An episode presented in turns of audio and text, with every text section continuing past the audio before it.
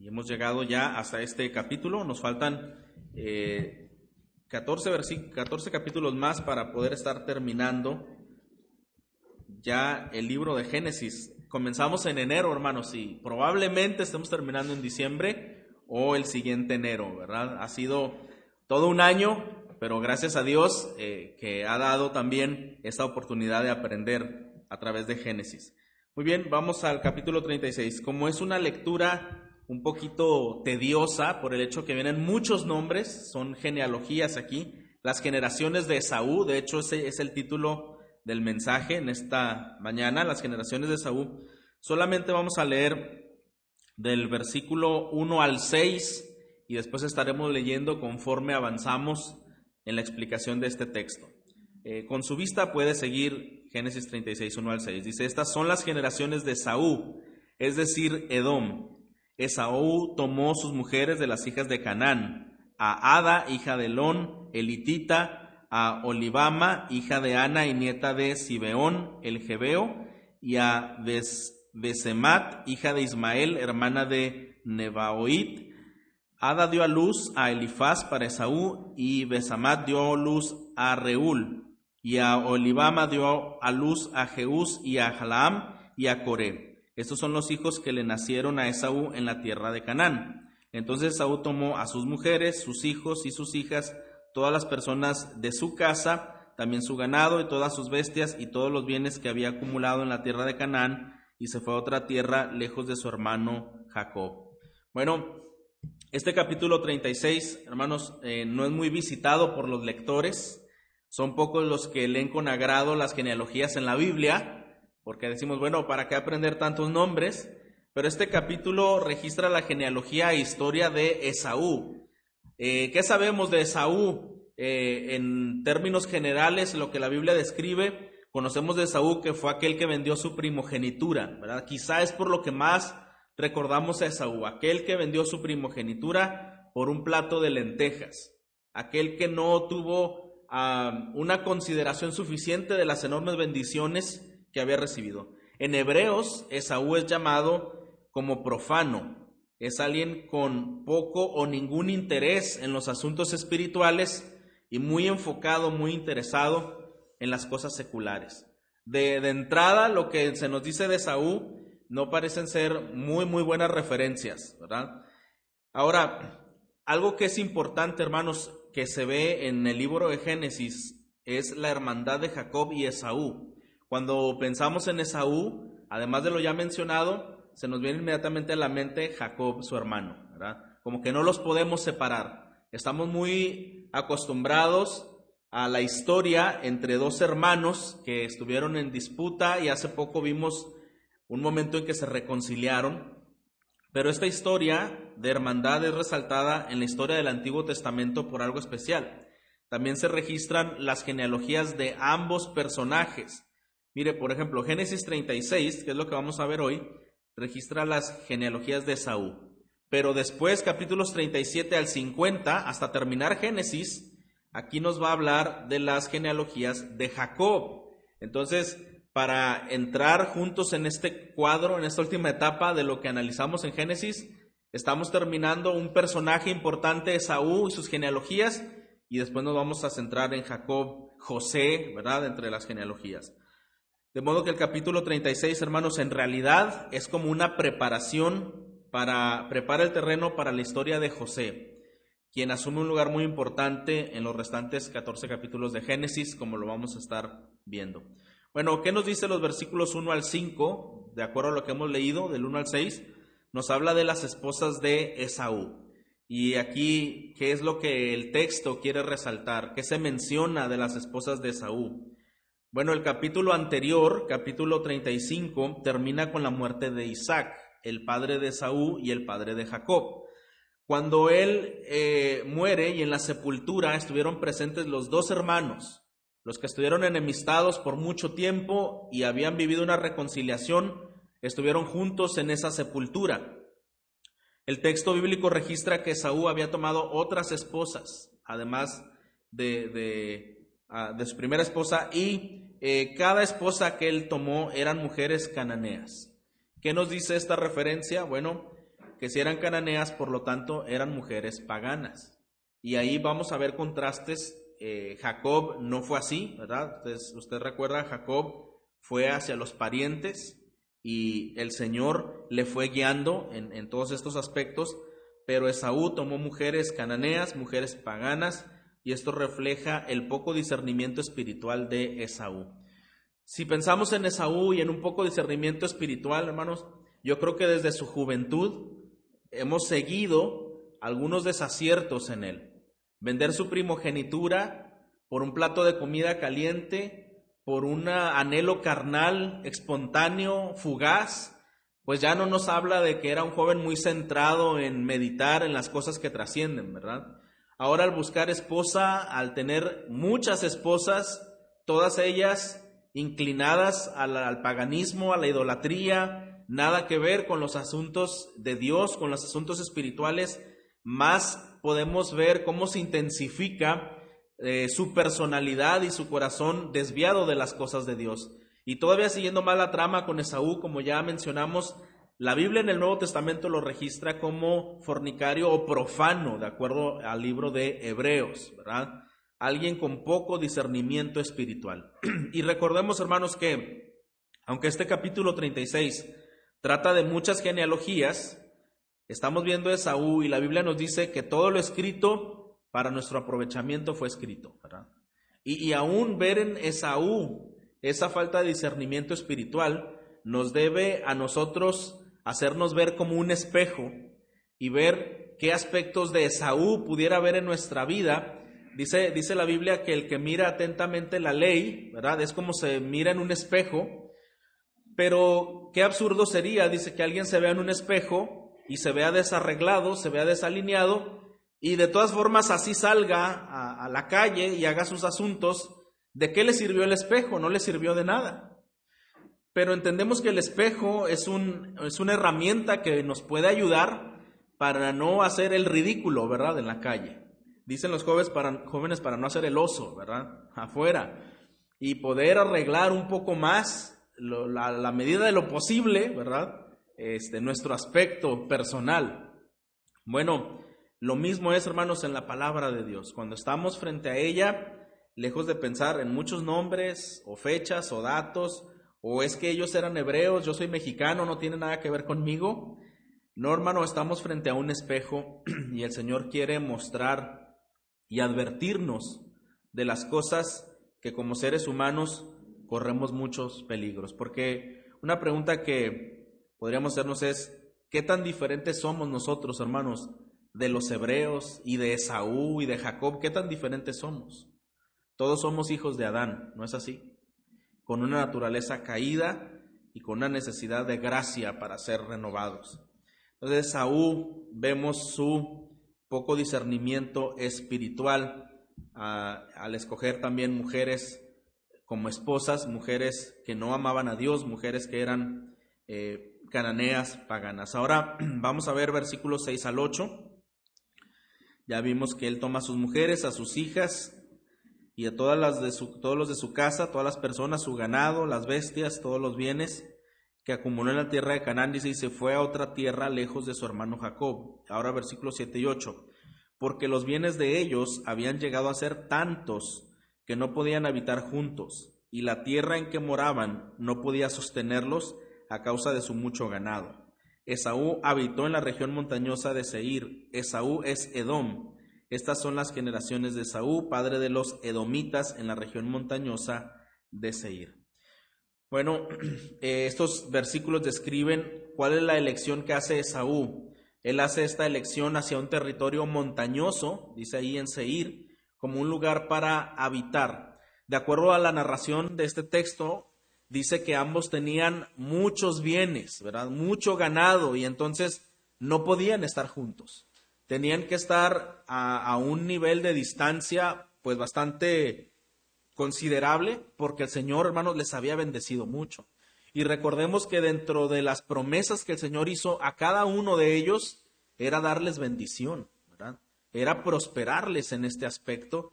Y aquí vemos que el Señor había cumplido. Ambos hermanos eran ricos sumamente en, mucho, ¿verdad? Tenían muchísima riqueza que el Señor había concedido a, ambos. Ahora, él se va entonces a la región montañosa de Seir. Y al repasar los nombres a la luz de la historia que se relata en el texto bíblico, está claro, eh, hermanos, por ejemplo, que ahí eh, en un momento veremos que hay varios hijos y nietos de Saúl que los nombres se repiten porque, como ya dijimos, tuvo muchas eh, esposas, ¿verdad? Ahora, este lugar que él decidió escoger, eh, este Saúl, ah, también era, era un lugar en donde el Señor le hace prosperar. Vamos a continuar ahora en los siguientes versículos. Versículo ah, a, partir del el 9, el 10. Estos son los nombres de los hijos de Saúl, Elifaz, hijo de Ada, mujer de Saúl, y Reúl, hijo de Besmat, mujer de Saúl. Y los hijos de Elifaz fueron Temán, Omar, Cefo, Gatam y Kenaz.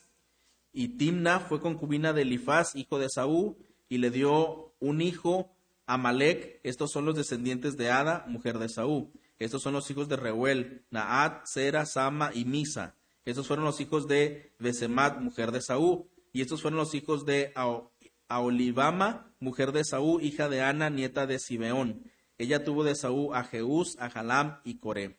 Estos son los, los jefes de entre los hijos de Esaú. Bueno, primeramente nos dice cuáles son los hijos y los nietos. En este registro de hijos y nietos eh, vemos que él se convierte en el padre de los edomitas, que eran los habitantes de Seir. ¿Por qué la Biblia, hermanos, da este dato interesante que dice Esaú que es Edom, o el padre de los edomitas? vamos a ver que Edom se convirtió en un enemigo acérrimo de Israel, del pueblo de Dios. Y qué triste que dos hijos, ¿verdad? Dos hermanos, Esaú y Jacob, quienes fueron bendecidos por Dios y quienes fueron también ah, preservados por Dios en cuanto a su vida, ambos tienen direcciones opuestas. Y otra vez dijimos, en Esaú vimos su falta de discernimiento espiritual desde el principio, quizá en cosas que pudieran eh, visualizarse como sencillas, pero en realidad así fue una cadena eh, de decisiones mal tomadas en la vida de Esaú. Y hermanos, esas malas decisiones no solamente le hicieron estar apartado de su hermano o apartado de Dios, todo esto se fue complicando al punto que Esaú se convirtió en un enemigo acérrimo de la, del linaje de su hermano Jacob y de los planes, en los planes de Dios también. Entonces, eh, aquí nos mencionan los hijos y los nietos de Esaú. Eh, nos menciona también eh, que estos, estos hijos y estos nietos, por ejemplo, se menciona a. Él atacó repetidas veces a Israel de tiempo en tiempo. A veces atacaba con los madianitas, a veces con los hijos del oriente y otras veces con los amonitas. Estos hijos y nietos de Esaú, hermanos, tuvieron una triste eh, consecuencia, un triste final, ya que eh, Amalek, aunque atacó repetidas veces, ellos fueron derrotados por Saúl. Y esto usted verá en Primera de Samuel, cómo este pueblo Edom fue derrotado por Saúl. Con frecuencia fueron castigados por David. Y por último, el remanente de ellos fue exterminado por el rey Ezequías y los simeonitas. En primera Samuel se ve cómo fue la trágica, el trágico desenlace de este pueblo edomita. Entonces, aunque el texto bíblico sí resalta como Amalek, el hijo de Elifaz, es una figura muy importante, y sí vemos que personas aquí eh, tienen cierto renombre en, el texto, su ah, al final su conclusión pues fue, fue trágica. Ahora, ¿qué nos habla? Dice que los jefes de Esaú, además de los hijos y nietos, se mencionan jefes. Esta palabra jefe, el vocablo jefe significa jefe de mil o cabeza de un clan. Era alguien que tenía como gobierno a un grupo de personas. Vamos a ver versículos 15 al 19. Estos son los jefes de entre los hijos de Esaú. Los hijos de Elifaz, primogénito de Saúl, son el jefe Temán, el jefe Omar, el jefe Cefo, el jefe Kenaz, el jefe Coré, el jefe Gatam y el jefe Amalek. Estos son los jefes que descendieron de Elifaz en la tierra de Edom. Estos son los hijos de Ada. Estos son los hijos de Reuel, hijo de Saúl. el jefe Naat, el jefe Sera, el jefe Sama y el jefe Misa. Estos son los jefes que descendieron de Reuel en la tierra de Edom.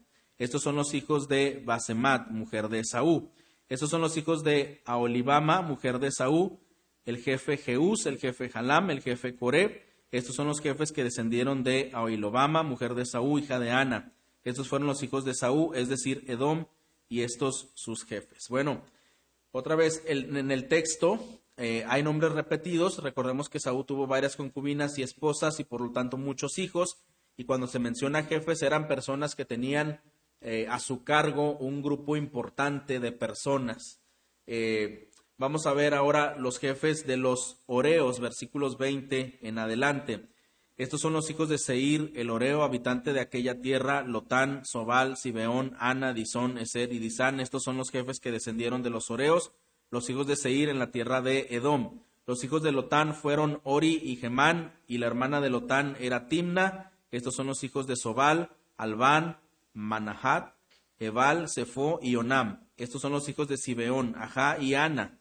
Este es, este es el Ana que halló las fuentes termales en el desierto cuando pastoreaban los asnos de su padre Sibeón.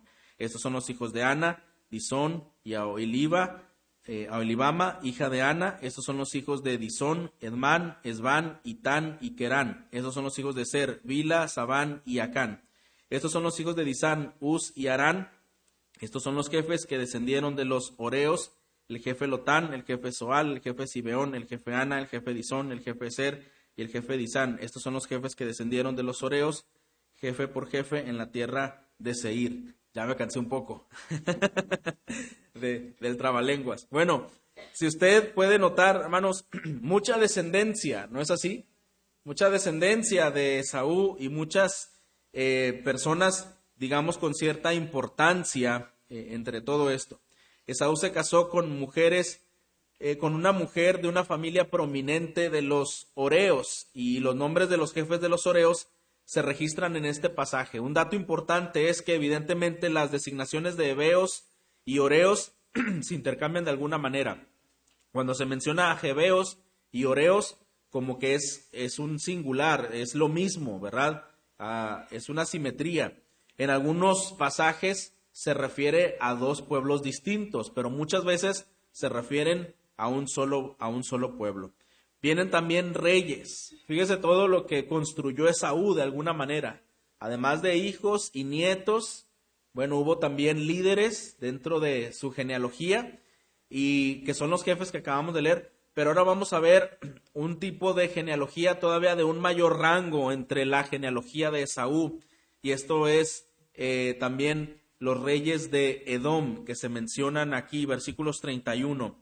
Estos son los reyes que reinaron en la tierra de Edom antes de que rey alguno reinara sobre los israelitas. Antes de seguir aquí, eh, este pasaje que contiene la lista de reyes, hermanos de Edom, que pertenecen a generaciones de Saúl, hay algo importante. Este versículo 31 dice, antes que reinase rey sobre los hijos de Israel. Si usted recuerda, en Israel se registra el primer rey, ¿quién? Saúl, hasta primera de Samuel. Ahora, algunos algunos intentaron criticar y decir, no, porque primero Israel tuvo rey. A lo mejor este texto eh, Moisés no está datando correctamente. Pero si recordamos, hermanos, ¿qué fue la petición que le hizo el pueblo de Israel a, Samuel? Danos rey como los otros pueblos, ¿se acuerda? Danos rey como los otros pueblos. Entonces, Edom, de alguna manera, aunque era un lugar, eh, o Seir, que no era un lugar quizá tan grande, era un lugar que por Esaú era un lugar bien organizado. ¿Está de acuerdo? Y, ahora hablamos de Saúl al principio, que era un hombre con poco discernimiento espiritual y con muchas decisiones decadentes que lo fueron llevando de mal en peor, pero no dejemos de lado, hermanos, como lo hemos dicho, que cada hombre o cada mujer somos hechos a imagen de Dios, ¿no es así? Y todos tenemos algunos rasgos de virtud que Dios, por el hecho de ser hijos de Él, tenemos, ¿verdad? Eh, mostrando en nuestra vida. Bueno, hay muchas cosas de Saúl muy interesantes. Por ejemplo, esta organización. También eh, la Biblia enseña que era un hombre valiente, también era un hombre muy activo, ¿verdad? Algunos relatos dicen que quizá tenía una buena presencia, una buena personalidad ante otros. Y, aquí estamos viendo entonces cómo aún a pesar de estas decisiones, que no es un hombre que está caminando conforme al Señor, el Señor en su gracia le ha prosperado y le ha permitido esta organización. Los reyes de Edom, eh, que pertenecen a las generaciones de Saúl. Vimos el versículo 31. Ahora versículo 32. Esbela, hijo de Beor, reinó en Edom. Y el nombre de su ciudad era Dinaba. Murió Bela y reinó en su lugar Jobab, hijo de Sera. Eh, de Bosra murió Jobab y reinó en su lugar Usam de la tierra de los Temanitas. Murió Usam y reinó en su lugar Hadad, hijo de Bedad el que derrotó a Madián en el campo de Moab, y el nombre de su ciudad era Abid. Murió Adad y reinó en su lugar Samla eh, de Masreca, y murió Samla y reinó en su lugar Saúl de Robot, junto al río Éufrates. Murió Saúl y reinó en su lugar eh, Baal, Anán, hijo de Acabor, y murió Baal, Anán, hijo de Acabor, y reinó en su lugar Adar, y el nombre de su ciudad era eh, Pau, y el nombre de su mujer era Mejetabel, hija de eh, Matred, hija de Mesab. Esos son los nombres de los jefes que descendieron de Saúl, según sus familias y sus localidades por sus nombres. Dice que el jefe Timna, jefe Alba, jefe Geteb, el jefe Aolibama, el jefe Ela, el jefe Pinón, el jefe Kenaz, el jefe Temán, el jefe Misbar, el jefe Magdiel, Iram, eran los jefes de Edom, es decir, Esaú, padre de los Edemitas, según sus moradas en la tierra de su posesión. Bueno, este pensamiento de que Edom se convirtió en reino mucho antes que Israel debe también verse ahora los jefes de Esaú, no solo estos reyes. Génesis 36 termina con la lista final de jefes de Esaú, cuyo énfasis se encuentra, hermanos, en la tierra de su posesión que habitaba, no en la relación entre los jefes, sino en la tierra en la que estaban, en Seir. Ahora, las genealogías, hermanos, por lo general, no nos inspiran a la reflexión teológica, ¿verdad? Eh, la manera en cómo también yo leí fue una manera rápida, sin centrarnos mucho ahí. Sin embargo, el Génesis tiene una función importante. Recuerde algo interesante, el Génesis se ocupa en trazar el linaje ancestral de Israel. Si hay unas genealogías que debemos de atender con, con dedicación, pues es, es Génesis, porque de ahí parte pues toda la historia y todo el desarrollo de los linajes, ¿verdad? Entonces, quizá en Génesis, cuando traza este linaje ancestral, tomemos en cuenta algo importante. El linaje ancestral de Israel y en este caso su vecino Edom. Ellos vieron a su pariente más cercano, en realidad era el hermano gemelo de Israel, Esaú. Dos naciones, Israel y Edom, ¿verdad? Es lo que estamos viendo. Hay una pregunta que es importante hacernos esta mañana, hermanos, y es, ¿Por qué Jacob fue escogido mientras Esaú fue rechazado? Estamos viendo dos hermanos, como dijimos al principio, dos decisiones, dos lugares, dos linajes, pero ¿por qué Jacob fue escogido mientras que Esaú fue rechazado? Mire, mucho antes de que la narración informara este oráculo prenatal, se predijo, ¿verdad? Y le respondió Jehová, usted recordará este texto, y le respondió Jehová, Dos naciones hay en tu seno y dos pueblos serán divididos. ¿Se acuerda? Serán divididos desde tus entrañas. Un pueblo será más fuerte que el otro pueblo y el mayor servirá al menor. Hermanos, nada escapa de la soberanía de Dios. El Señor tenía a bien que estas cosas sucederían. Y a veces nosotros nos preguntamos, pero viendo un poco, hermanos, las apariencias, hablando de Esaú, ¿Quién es el que se mostró como engañador? ¿Quién es el que se mostró eh, con falta de integridad, con falta de verdad? ¿Y quién engañó una y otra vez? ¿Qué no fue Jacob? ¿Qué no podríamos pensar nosotros que Saúl siempre tomó más el papel de una víctima? Bueno, hermanos, eso es a la apariencia de los ojos humanos. Pero quien conoce las intenciones y los deseos del corazón solamente es el Señor. Y cuando vemos el desarrollo de ambos personajes, sí estamos viendo que ambos eran pecadores, ambos tenían sus cuentas que cubrir, Esaú muchas malas decisiones y Jacob engañando y sus estratagemas y, el, y la forma de querer sacar ventaja, pero usted recordará que muchas veces Jacob tuvo temor de Dios. ¿No es así? Y en ocasiones se arrepintió y tuvo encuentros importantes con el Señor. Por lo tanto, hermanos, hay importantes lecciones en Génesis 36 que debemos de aprender, a pesar de estar lleno de tantos nombres extraños. Y quiero dar a, a manera de conclusión y de aplicación algunas de estas lecciones, por lo menos tengo cinco lecciones que debemos de aprender haciéndolo de una manera más práctica. Número uno, en primer lugar, debemos sorprendernos de la certeza y la individualidad del juicio divino. El Señor aquí nos muestra la historia de una familia, ¿verdad? La historia de la familia eh, de Isaac.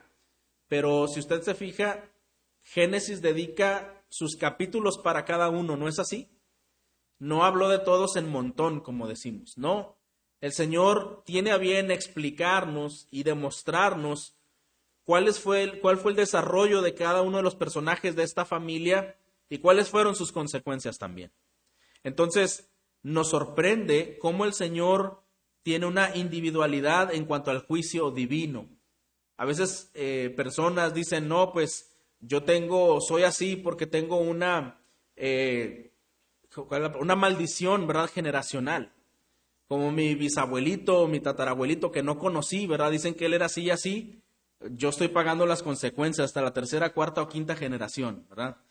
Hay cosas que la Biblia tiene que ver al respecto en eso.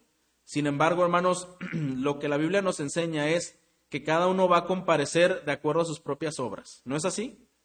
Cada uno es responsable. Y aquí el Señor está tratando aparte a Esaú, a Jacob y a los miembros de la familia. Entonces, la cuidadosa relación de los nombres de los miembros de la familia hace recordarnos, hermanos, algo, que Dios registra en libros y esos libros serán abiertos y que ciertamente habrá un juicio. Es como que Dios está escribiendo, ¿verdad? Ese, ese libro, esa historia en nosotros. Ahora, no debemos tampoco decir, y no, pues lo que va a haber, si hubiera una biografía mía que el Señor tiene, hay muchas cosas muy tristes y vergonzosas y quizá que no deberían de estar allí. Mira, lo importante es que cuando estamos en Jesucristo, Él borra todos los pecados, ¿no es así? Él nos hace nacer de nuevo. El Señor tiene a bien restaurar nuestra vida y nuestro registro. Pero es cierto que el Señor traerá a juicio y cuando estamos sin Cristo, si estamos sin Cristo, imagine todas las cosas que nos esperaría como juicio divino. Qué bendición es saber que aunque existe un registro de nuestra vida, existe una redención y un perdón a través de Jesucristo, hermanos. Dios registra en libros. Me, recuerda mucho Apocalipsis 20, 11 al 15. Lo voy a leer. Dice, vi un gran trono blanco y aquel que estaba sentado en él, de cuya presencia oyeron la tierra y el cielo y no se halló lugar para ellos. También vi a los muertos, grandes y pequeños de pie delante del trono, y los libros fueron abiertos. Otro libro fue abierto, que es el libro de la vida, y los muertos fueron juzgados por lo que estaba escrito en los libros según sus obras.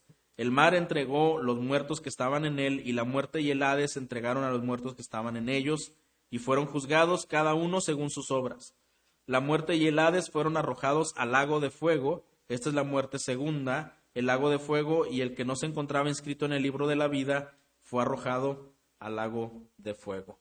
Entonces, hermanos, cuando vemos esta historia, la primera lección que nos queda importante es que hay un registro, hay libros que serán abiertos y todos seremos juzgados de acuerdo a nuestras obras. Pero esto también nos hace recordar que en Cristo encontramos el perdón y una vida nueva un nuevo comienzo, un nuevo registro en nuestra historia. Damos gracias a Dios por ello, ¿no es así, hermanos? Otra lección, número dos, que aprendemos en este relato, hermanos, es el contraste que mencionamos tanto entre Jacob y Esaú, al igual que Dios eh, no juzga según las apariencias. ¿Por qué decimos esto? Según el relato bíblico, y algo de lo que mencioné, Esaú fue probablemente un hombre activo, Esaú fue generoso, y de muy buena presencia, mientras que al observar las descripciones de Jacob hay muchas cosas que deben ser rechazadas. Sus engaños, eh, su astucia, sus maquinaciones, esto sale a la superficie. pero también parece ser que estaba demasiado pegado y sometido a las decisiones de Rebeca, ¿verdad? De Jacob. Y esto le llevaba a tomar malas decisiones. Había, sin embargo, una gran diferencia entre los dos. En el caso de Jacob, existía un verdadero interés en las cosas espirituales. Esto se ve desde que él tiene el deseo de la primogenitura y tiene el deseo de, la bendición abrámica. O sea, él tenía ese tipo de anhelos. Aunque era imperfecto, Jacob era un hombre de fe, una fe que sin duda recibió de Dios. Entonces, ambos son imperfectos, pero Jacob era un hombre de fe. Dios había concedido fe en su corazón. Por otro lado, Esaú se observa su ligereza eh, de ceder la primogenitura por una pasión momentánea y material, su enojo homicida cuando toma resentimiento hacia, hacia su hermano y quiere matarlo, esa reacción carnal, y sus matrimonios con mujeres paganas. Todo esto nos habla de mala decisión tras mala decisión. Dijimos que el Nuevo Testamento se refiere a Esaú como un fornicario o profano. Número tres, otro aspecto que podemos, hermanos, aprender de Génesis 36 es, debemos ser conscientes que lo que creemos tiene un efecto final en nuestras vidas y en nuestras acciones. Todo lo que nosotros creemos. No sé cuántos aquí han visto el curso de consejería. Eh, lo ha dado Pastor Samuel, lo dio Pastor Sam Jr., lo hemos visto en cursos de consejería, que a veces hay un, hay un árbol, lo hemos visto también en los campamentos, hay un árbol donde hay frutos buenos o hay frutos malos, como lo que se describe en Gálatas, ¿verdad? Los frutos del Espíritu o las obras de la carne. Y uno dice, bueno, ¿qué determina que un árbol tenga buen fruto, verdad? Y una cuestión importante, hermano, es la raíz del árbol, son las creencias. Lo que tú crees, eso va a florecer, eso va a, a frutificar, eso es lo que tú vas a dar de fruto. Si yo creo que Dios es justo, si yo creo que Dios es fiel, si yo creo que Dios es santo, no un creer intelectual, un creer de convicción y de, y de espíritu, entonces mis acciones se van a conducir así, con temor, con temblor, con reverencia, con gratitud, con amor. Si yo creo que Dios sí es bueno, ¿verdad? De alguna manera, pero creo que soy una víctima de las circunstancias, que yo merezco toda la atención, que, que nadie debe de meterse en mi vida, ¿qué va a brotar en mi carne? enojo, amargura, pleito, contienda, disensión y todas las cosas que sabemos, ¿verdad? Que existen. Entonces, hermano, todas nuestras creencias, todo lo que usted y yo creemos, va a salir a la superficie en los frutos que nosotros estamos produciendo. Entonces, ¿qué sería un llamado para nosotros de esta, de esta verdad? Que fortalezcamos nuestras creencias, que revisemos todo el repertorio de nuestras creencias, si hay conceptos equivocados o conceptos débiles, debemos reforzarlos de acuerdo a la palabra de Dios, ¿verdad? Por eso es importante asistir a la predicación, porque la palabra de Dios nos se expone a nosotros, ¿verdad? Como el sol que nos quema y nos pone un color en la piel. Bueno, así es la palabra de Dios, aunque el corazón es humano, caído, al ser expuesto a la palabra de Dios, toma el color que debe tomar, ¿verdad? y como dijimos, ese espejo en el cual nos estamos analizando. Y entonces nuestras creencias deben ser evaluadas y nuestras creencias deben ser eh, ajustadas de acuerdo a la verdad. ¿Y por qué decimos esto, hermanos? Miren, al ver la irreligiosidad y la degradación que existía en los hijos de Saúl, ellos se convirtieron en los grandes enemigos del pueblo de Dios. Los edomitas, ¿sabe usted quiénes fueron? Si usted continúa leyendo la historia, porque estos salen en el Antiguo Testamento, ellos eran adoradores de demonios. Eran adoradores de ídolos, pero eran cosas muy ocultistas. Y estos adoradores de demonios a la postre sufrieron un juicio desolador de parte de Dios, dejaron de existir. Fueron desarraigados de sobre la tierra. Pero cuánto daño causaron mientras estuvieran con vida con su idolatría, con su paganismo, con su maldad, con su crueldad, y fueron un estorbo todo el tiempo para Israel. Y aquí vemos, hermano, otra vez, que las malas decisiones de Saúl no pueden ser tomadas como, pues al final soy yo lo que yo haga, ¿verdad? No, esto repercutió a generaciones completas de maldad um, y de estorbo.